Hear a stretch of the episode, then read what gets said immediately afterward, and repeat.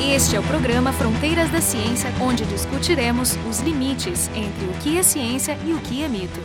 Quando se fala nas regras que um texto ou uma língua obedece, normalmente o que nos vem em mente são aquelas regras gramaticais, como as que a gente estudou na escola. O que a gente vai conversar hoje é um aspecto um pouco diferente, talvez complementar, que é uma análise matemática. Então, quantitativa que se pode fazer de um texto. E como que isso pode ajudar a encontrar semelhanças e diferenças entre diversas línguas, assim como entender as origens e os mecanismos como essas línguas evoluíram e continuam evoluindo. O nosso convidado hoje é um físico, o Eduardo Altman, que é professor da Escola de Matemática e Estatística da Universidade de Sydney, na Austrália. Conversando com ele, eu, Jefferson Arenzon, do Departamento de Física da UX. Eduardo, então, o que, que significa nessa área contar palavras? Né? O que, que é contagem de vocabulário? Uma boa pergunta. Parece óbvio para todos nós que estudamos que palavras existem, que nós trabalhamos com elas, mas se a gente começa a olhar mais a fundo o que é uma palavra, não é uma pergunta fácil de se responder. Línguas evoluíram de maneira oral, né? faz muito pouco tempo na história da humanidade que algumas civilizações desenvolveram a escrita. Do meu ponto de vista, tanto a tentativa de definir o que é uma palavra, estudar as propriedades da língua, quanto de quantificá-las são uma tentativa de entender esse sistema de comunicação, esse sistema que é a linguagem natural. Por exemplo, em termos práticos, quando nós estamos contando palavras, uma definição de palavras pragmática, prática, é necessária. Né? Uma palavra no plural, a palavra cadeiras é uma palavra diferente da palavra cadeira, devemos contá-la como a mesma ou distinta.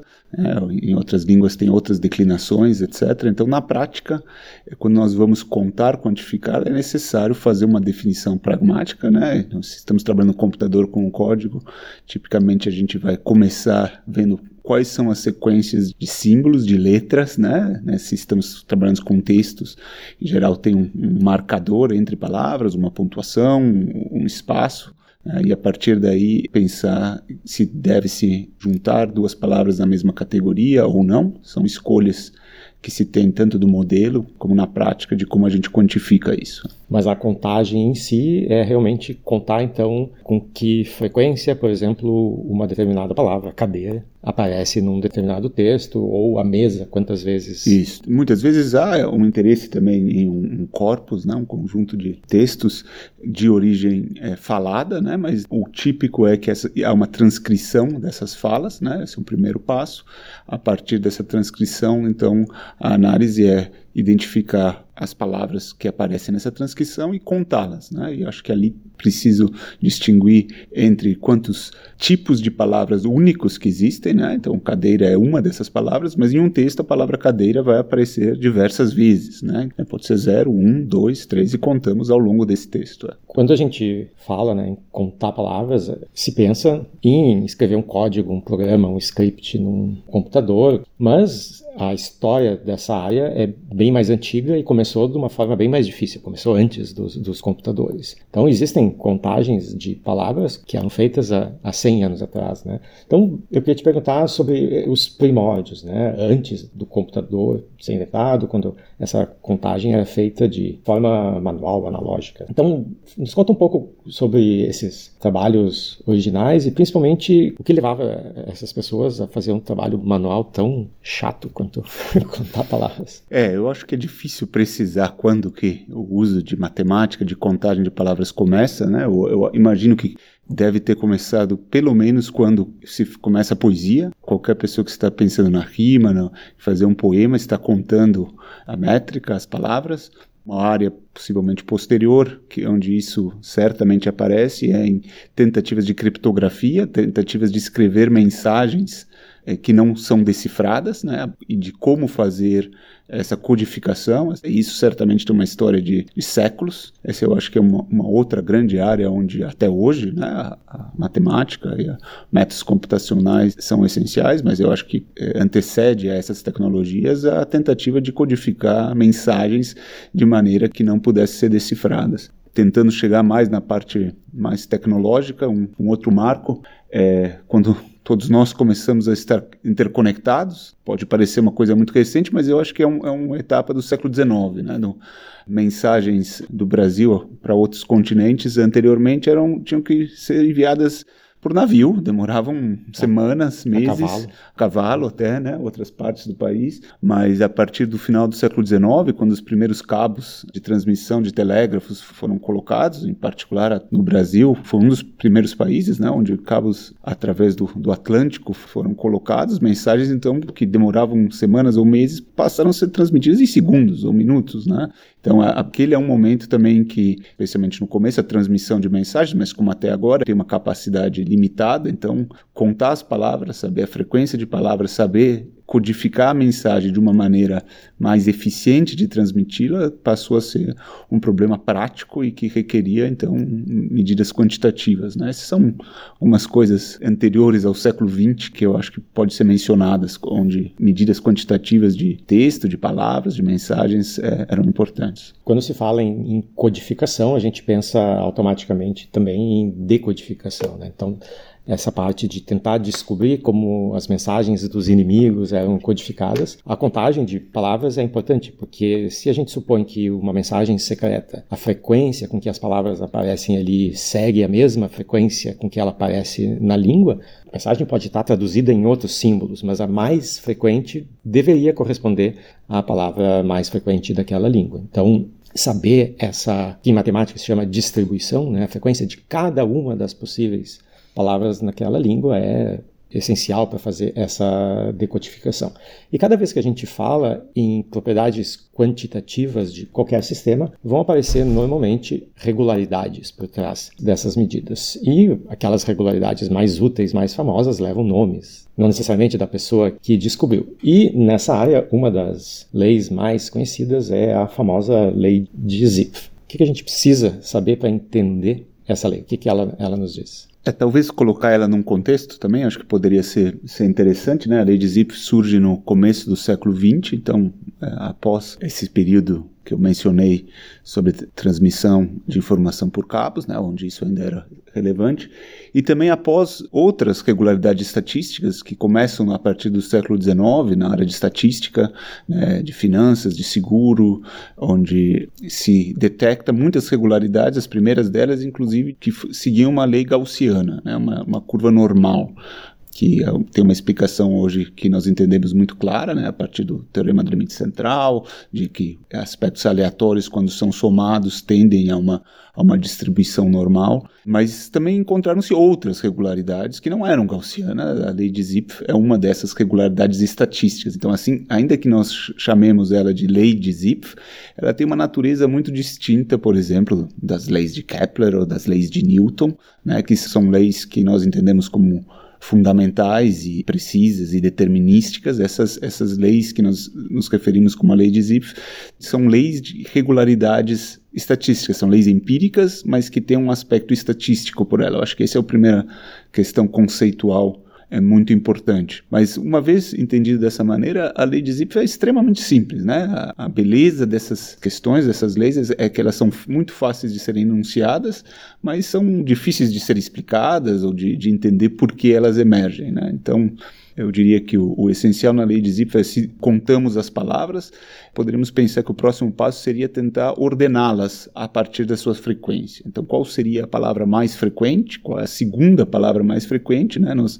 podemos chamar isso do ranking. Né? Qual é o ranking que a palavra tem? O ranking número um seria a palavra mais frequente, o ranking número dois, a segunda, etc. O, o ranking número R é a é résima palavra mais frequente até o, o, vocabulário total. Esse seria o último ranking da, de palavras que existe. E a regularidade, que hoje chamamos de lei de Zipf, que foi popularizada por esse linguista, digamos que temos uma contagem, um número da palavra mais frequente. Em português, na maioria dos textos, em geral, são palavras de ligações ou artigos, o artigo indefinido, muitas vezes um, a palavra um é a palavra mais frequente. O que a lei de Zipf diz é que a segunda palavra mais frequente é, talvez o, artigo indefinido feminino, uma, teria uma contagem que seria a metade da contagem da palavra mais frequente.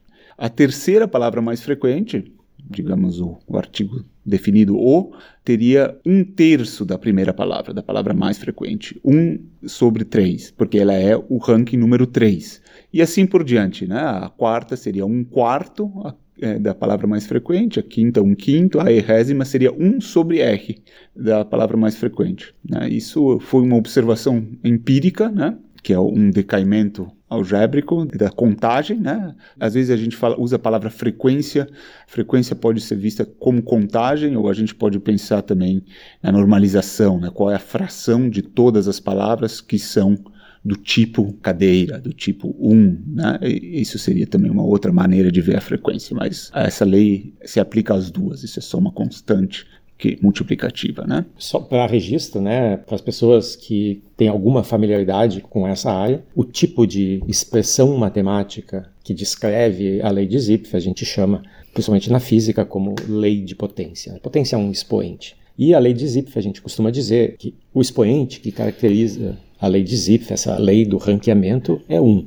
O interessante é que esse tipo de lei de potência, ela aparece em sistemas que não têm nenhuma relação direta com livros. Por exemplo, a gente pode pegar um país, o Brasil, e fazer uma lista das cidades e olhar a população nessas, nessas cidades, isso pode ser ordenado e o resultado vai ser essencialmente a lei de Zipf. Né? Então existem uma série de exemplos, sistemas de natureza diferente. Então a pergunta é, por que, que a lei de Zipf aparece com tanta frequência em sistemas de natureza diversa? Essa pergunta não tem uma resposta única ou, ou, ou simples, não é única para todos os casos, né? Inclusive ou de consenso. Ou de consenso, né? O, o, exemplo que você mencionou das cidades também é conhecido como lei de Zipf, ou lei de Zipf das cidades, né? E cada uma dessas diferentes áreas tem modelos matemáticos que explicam a aparição é, dessas leis que em alguns casos tem comunalidades, são os mesmos princípios em diferentes áreas que explicam o surgimento dessa lei, em outros casos são distintos. Né? Acho que se a gente pensa nas explicações para a lei de Zipf, talvez focando mais na, no caso das palavras, da linguística, é, existem dois tipos de explicações. Né? Um tipo de explicação que foi sugerido pelo Zipf mesmo é que haveria um processo de otimização, alguma quantidade, possivelmente entre aquele que fala e aquele que escuta, né, ou aquele que escreve e aquele que lê, e que haveria um interesse daquele que escuta de ser muito preciso, de ter uma palavra descrevendo exatamente a situação que está sendo descrita, mas é, aquele que, que fala quer economizar o vocabulário. Ou então o contrário, aquele que, que lê, que escuta, tem uma limitação do, do vocabulário que conhece, né? então as palavras seriam usadas com alguma polissemia, alguma degenerescência do, em significado. Né?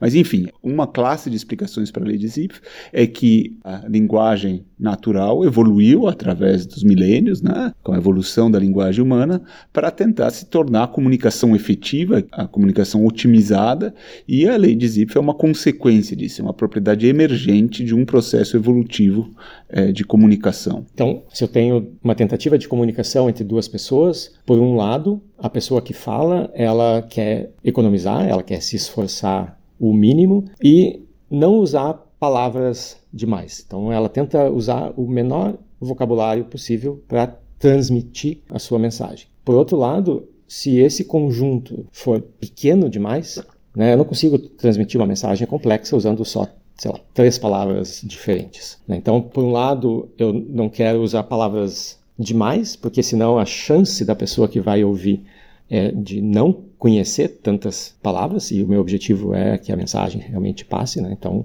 vou usar o menor conjunto possível para garantir que a outra pessoa conheça. Por outro lado, eu não posso ter palavras de menos, porque senão eu vou ter que, né, eu vou ter um problema de excesso de polissemia, vou repetir demais palavras com significados diferentes e também vai ter dúvidas sobre o, significado.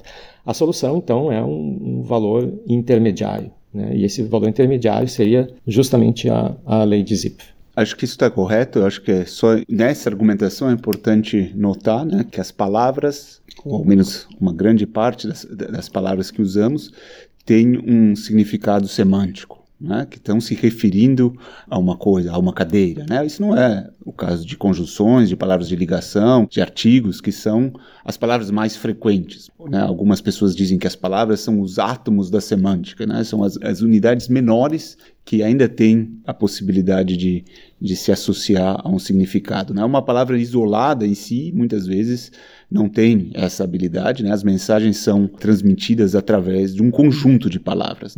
E se pensamos simplesmente do ponto de vista de transmissão de informação, dois símbolos são uh, suficientes. Né? Um código binário é suficiente, mas esses códigos binários não seriam palavras, não teriam um significado semântico. Né? E essa minimização, esse jogo que, que você descreveu, que o Zip sugeriu, ele está implicitamente assumindo que as palavras estão se referindo a objetos que existem fora da linguagem. Isso é essencial para o argumento, mas é, isso é uma abordagem de como tentar explicar. Existem outras funções que foram propostas que poderiam ser origem de otimização, nem sempre envolvendo um, um falante e um ouvinte, né? Existem, poderia se pensar na otimização da linguagem em aspectos mais abstratos de, de teoria da informação, mas essa é um conjunto de explicação da lei de Zip. O, o outro conjunto de, de, explicação, e que talvez é usado na, na linguagem também, mas é mais natural em outras áreas, é o, um processo matemático que é conhecido como os ricos se tornam mais ricos, né? Que as palavras que são usadas mais vezes vão ser referenciadas novamente, né? Se eu, se eu estou aqui falando sobre móveis e eu usei a palavra cadeira uma vez, a chance que eu vou usá-la de novo é maior do que eu vou usar uma palavra sobre, sobre os ornitorrincos.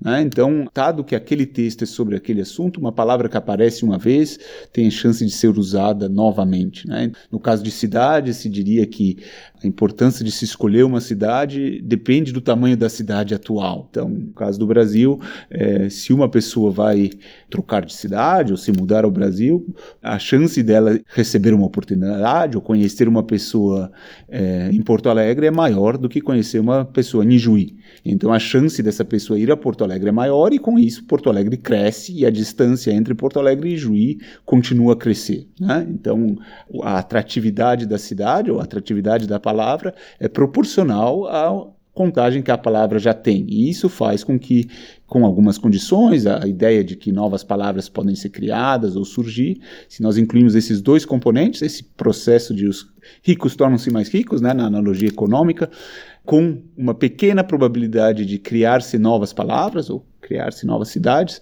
A combinação desses dois elementos também explica matematicamente o surgimento de leis como a lei de Zipf. Eu estou mencionando essas duas porque essas são as duas explicações que assumem que há algo interessante por trás da lei de Zipf. Essa questão também é uma questão em debate. Né? Existe, por exemplo, um outro, uma outra proposta que é muito curiosa de criação, de explicação da lei de Zipf, Imaginemos que nós colocamos agora um macaco para escrever um texto na frente de uma máquina de datilografar. Essa é uma analogia anterior aos computadores. Então a gente imagina que o macaco vai começar a bater nas teclas, as, as letras têm teclas pequenas, vão aparecer com alguma probabilidade, o, a, o, espaço em branco é uma tecla grande, vai aparecer com uma probabilidade maior.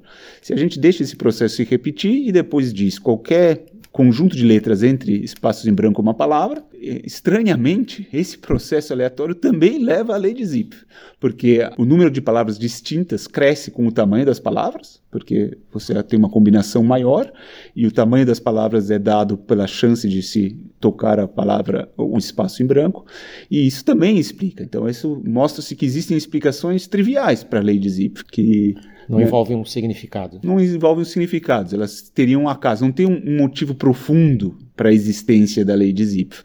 É claro que esse exemplo do, do, do, macaco, ele não reproduz outras propriedades da língua. Por exemplo, a distribuição do tamanho das palavras que se obteria nesse caso do macaco é completamente diferente daquilo que observamos em todas as línguas. Então não, não me parece ser uma explicação razoável para a lei de Zipf, mas ainda assim ela revela que ainda que seja uma regularidade intrigante e sugestiva, não necessariamente ela revela algo profundo da estrutura de linguagem ou, ou da propriedade da língua. Né? Pode ser algo útil e, e relevante em aplicações, mas não necessariamente algo profundo da propriedade de línguas ou propriedades humanas. Né? Isso é uma questão que também está em aberto. Existem diferentes opiniões entre estudiosos. Tu tinha comentado antes que a natureza da, da lei de Zipf ela é bastante diferente de outras leis, como leis de Kepler, leis de Newton, né, que são deterministas por natureza.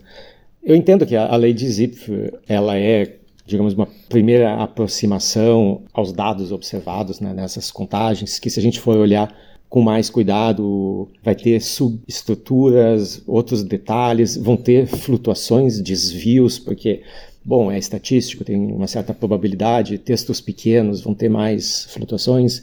Então, essas coisas são obedecidas de forma aproximada. A pergunta é: tudo bem, esquecendo então essas flutuações que a gente aceita, ok, mas existem violações claras violações, onde não é mais uma flutuação estatística, né? Alguma situação onde certamente falha a lei de Zip? Bom, antes de eu responder exatamente essa pergunta, eu acho que tem dois pontos que é importante colocar. O primeiro é, é a distinção da lei de Zip, que é uma lei estatística, dos casos, por exemplo, das distribuições gaussianas. Né? Se nós medimos as alturas das pessoas, né, separadas pelo sexo das pessoas, é, os homens, numa população, têm uma distribuição que é muito próxima de uma lei gaussiana. As mulheres têm uma distribuição muito próxima das leis gaussianas e nós entendemos isso. Né? A lei de Zipf independente da interpretação e da origem dela, ela tem propriedades estatísticas muito distintas e que são muito relevantes. Né? Essas leis de potência, elas têm é, essa propriedade em comparação com gaussianas ou exponenciais, distribuições de Poisson, ela tem essas duas características que existem muito mais elementos com frequência muito menor, né? muito mais palavras que aparecem apenas uma vez, mas ao mesmo tempo também tem palavras que aparecem com uma frequência muito, muito grande. Essas leis de potência né, em, em finanças né, é, muitas vezes são relacionadas com esses cisnes negros, né, com eventos extremos, como terremotos. Né? Então, essas propriedades estatísticas têm consequências muito importantes. Esse é o primeiro ponto que eu queria mencionar. O segundo ponto em relação à, validade de fato, como você mencionou, ela é robusta, né, a menos de pequenas flutuações, ela descreve de maneira elegante, muito simples, situações completamente diversas, textos completamente diversos em diferentes línguas, né, textos escritos e falados, livros técnicos ou romances algumas palavras mais frequentes, outros é, livros, outras palavras, mas a lei em si é extremamente robusta a essas observações. Então, ela, de uma maneira geral, ela está revelando, de uma maneira muito simples, muito elegante, propriedades estatísticas que, a princípio, se não soubéssemos isso, poderiam aparecer de uma forma arbitrária. Né? Eu acho que então ela tem esse significado.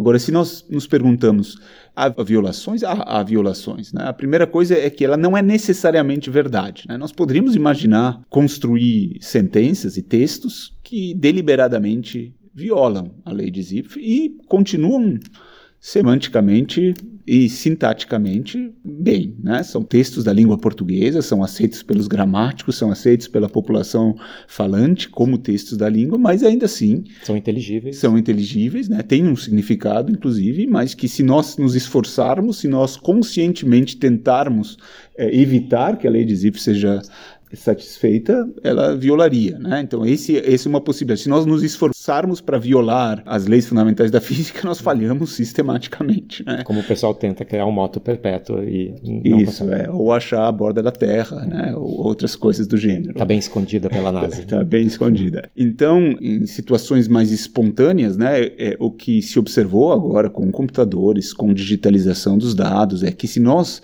vamos além de um livro e começamos a coletar milhares ou milhões de livros, né, e começamos a ver é, vocabulários que chegam a dezenas, centenas de milhares de palavras, de fato, para rankings muito grandes, essa lei de Zipf ela superestima a frequência de palavras. Né? Uma lei de potência com um decaimento mais rápido, maior que um, próximo a um, mas entre um e dois, descrevem as palavras de maneira muito melhor. A regularidade, de certa forma, continua, mas ela não é mais tão simples, talvez precisamos de pequenas correções. Né? Alguns estudos também mostram que há uma diferença, nesse caso, entre é, linguagem escrita e linguagem oral. A linguagem oral segue um padrão pouco diferente, ainda dentro da família de leis de potências, ou bem descritas pelas leis de potência, mas é, essas distinções e essas sutilezas acabam aparecendo entre diferentes línguas também. Há diferentes parâmetros, né, diferentes valores da lei de potência que aparecem em uma língua ou em outra língua. Então essas são todas é, violações que são possíveis, que são observadas. Né? Bom, uma outra coisa que eu acho interessante é que nem todas as línguas elas passaram pelos mesmos processos de evolução. A evolução de uma língua é muito parecida com a evolução biológica. Né? Novas palavras surgem, passam por um processo de seleção, dependendo de quanto elas se adaptam a sua utilização, algumas são extintas, novas vão sendo criadas, se espalham, se fixam na, na língua, né? Mas existem outras línguas que foram criadas, por exemplo, o Klingon foi criado para ser usado no, no, no, Star Trek, Senhor dos Anéis, tem agora tem N línguas artificiais. E essas línguas são estudadas por linguistas, por toda a comunidade, físicos, matemáticos, ciências da computação que, que estudam essas coisas. Então, essas línguas, por terem uma origem diferente, elas nos dão algo diferente da lei de Zipf? Essa é uma pergunta curiosa, né? Talvez a língua artificial, entre aspas, mais tradicional, o Esperanto, né? E isso foi estudado e, em geral, a, a lei de Zipf é satisfeita de uma maneira similar que as outras é satisfeita, né? Com os, os condicionais colocados anteriormente, né? Que... Mas o Esperanto eu, eu acho mais fácil aceitar ou entender que satisfaça, porque ela foi criada para ser usada na vida cotidiana. Né? Então, ela tem que passar as mesmas mensagens que a gente passa em português, inglês. Então, certo. os vocabulários devem ser parecidos, né? Quer dizer, deveria ser uma tradução certo, é, é mais próxima é, uma, uma, das línguas. É, isso. Mas se eu vou fazer uma é. língua para ser usada em quatro filmes ali do Senhor dos Anéis, sei mais, alguns a mais, é. eu talvez não tenho essa preocupação de passar mensagens da mesma forma. É, mas as teorias linguísticas como nós entendemos hoje é que todas as linguagens humanas, elas têm o mesmo poder descritivo. Né? Elas são igualmente boas em descrever é, situações. Elas fazem isso de maneiras distintas, não arbitrárias, né? um, um número relativamente pequeno de escolhas que podem ser feitas, e essas, lingu essas linguagens artificiais criadas o fazem da mesma maneira. Né? A lei de Zipf não está dizendo a origem de cada uma dessas palavras, né? os símbolos usados para representá-la, o alfabeto, é, então o vocabulário em si não é relevante para ela. Né? Esse é o primeiro ponto. Então, a partir do momento que essas línguas artificiais possuem essa capacidade de descrever é, o mundo, aquilo que nos cerca, da mesma maneira que linguagens naturais, elas compartilham dessas propriedades, né? Ainda que elas não o façam também, ou que não façam da mesma maneira, é, acho que o que é importante entender é que a, a lei de Zipf ela é relativamente independente das regras sintáticas que são usadas nas linguagens. A lei de Zipf opera em escalas muito maiores que um parágrafo ou uma página do texto, né? elas são frequência de palavras sobre textos muito grandes, né? então as propriedades que regem a formação de sentenças, de palavras, propriedades sintáticas da língua têm uma influência menor nesse aspecto. Né?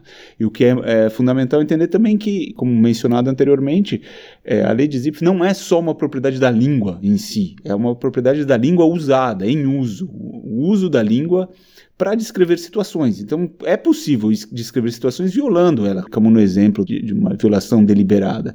Mas a partir do momento que a linguagem é, é usada para descrever situações que nós vivemos, ou histórias que são de, interessantes, a, referência repetida aos mesmos conceitos, o uso de palavras mais frequentes de ligação, o uso de adjetivos, de, de preposições, né, que de maneira mais frequente é algo que parece ser necessário ocorrer de maneira relativamente independente da língua. De novo, os parâmetros da lei de Zipf dependem da língua, esses desvios que ocorrem da lei de Zipf dependem, não são independentes da língua, mas a forma geral da lei de Zipf, esse decaimento em lei de potência, esse decaimento lento com o ranking das palavras, esse desvio radical de propriedades gaussianas, é, ou de distribuições que estão centradas a uma frequência típica. Não existe uma frequência típica de todas as palavras, por exemplo. Existe uma, uma escala. Uma escala característica. Se nós entendemos a lei de Zipf dessa maneira,